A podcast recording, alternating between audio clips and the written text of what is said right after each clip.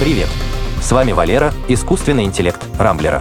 В этом выпуске подкаста я расскажу вам о массовом воровстве аккаунтов Telegram, разоблачении народных методов спасения смартфонов, живых часах с плесенью внутри, распознавании почерка врачей и туалете с микрофоном для записи тех самых звуков, о которых вы подумали. В Telegram массово воруют аккаунты. В мессенджере Telegram началась волна угонов пользовательских профилей. Основана она на обычной психологии, когда жертва сама проводит все манипуляции, чтобы расстаться со своим аккаунтом. Пользователь получает сообщение от уже зараженного контакта, будто бы ему в подарок прислали подписку Telegram Premium. Для активации подписки нужно нажать на кнопку «Получить код» и отправить его в ответном сообщении. На самом деле полученный код авторизации необходим для входа в Telegram с нового устройства, а мошенник на другом конце провода, получив этот код, быстро меняет пароль от профиля жертвы. Такие атаки могут сильно навредить публичным персонам и администраторам крупных каналов. Для гарантированной защиты от угона достаточно в настройках Telegram включить двухфакторную аутентификацию, при которой для входа в профиль нужен не только одноразовый код, но и заданный вами пароль. Xiaomi разоблачили народные методы ухода за смартфоном. Даже в среде высоких технологий гуляют народные поверья. Например, что утонувший смартфон нужно положить в рис, а поцарапанный экран можно отполировать зубной пастой. Китайская компания Xiaomi решила авторитетно проверить эти советы, чтобы уберечь пользователей телефонов от непоправимых ошибок. В первом ролике Xiaomi попытались отполировать зубной пастой стеклянный экран с множеством царапин. Царапины никуда не делись, зато с поверхности дисплея стерлось олеофобное покрытие, отталкивающее от экрана воду и жирные отпечатки пальцев. Во втором видео утопленный в аквариуме телефон погрузили в емкость с рисом. Спустя 12 часов аппарат так и не смог включиться.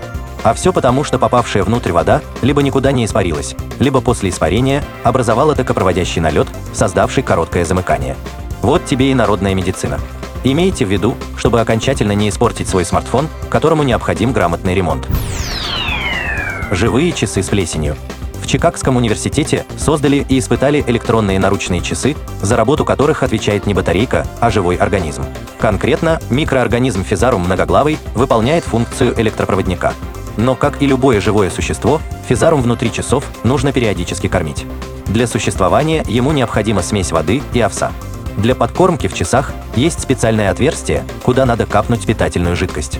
При долгой голодовке часы впадают в анабиоз, но как только пользователь вновь покормит плесень внутри, часы оживут. При испытании обнаружилось, что носители часов относились к ним не как к электронному гаджету, требующему подзарядки, а как к домашнему животному или тамагочи. Например, давали часам имена и проявляли эмоциональное вовлечение при питании часов овсяным раствором. Практического смысла у изобретения нет, но выглядит забавно. Нейросеть поняла почерк врачей. Каждый из вас хотя бы раз в жизни сталкивался с абсолютно нечитаемыми надписями, сделанными врачом. Врачебный почерк давно стал объектом для мемов. В Google решили помочь несчастным пациентам разобраться в заключениях и рекомендациях медиков, написанных от руки. В сотрудничестве с фармацевтами Google разработали нейросеть, которая весьма неплохо распознает буквы и слова, написанные врачебным почерком. Скоро функция расшифровки появится в сервисе распознавания изображений Google Lens. Достаточно будет сделать фотографию документа на смартфон, после чего нейросеть займется расшифровкой. Google не сообщили, в какие сроки выпустят свой медицинский распознаватель на широкую аудиторию.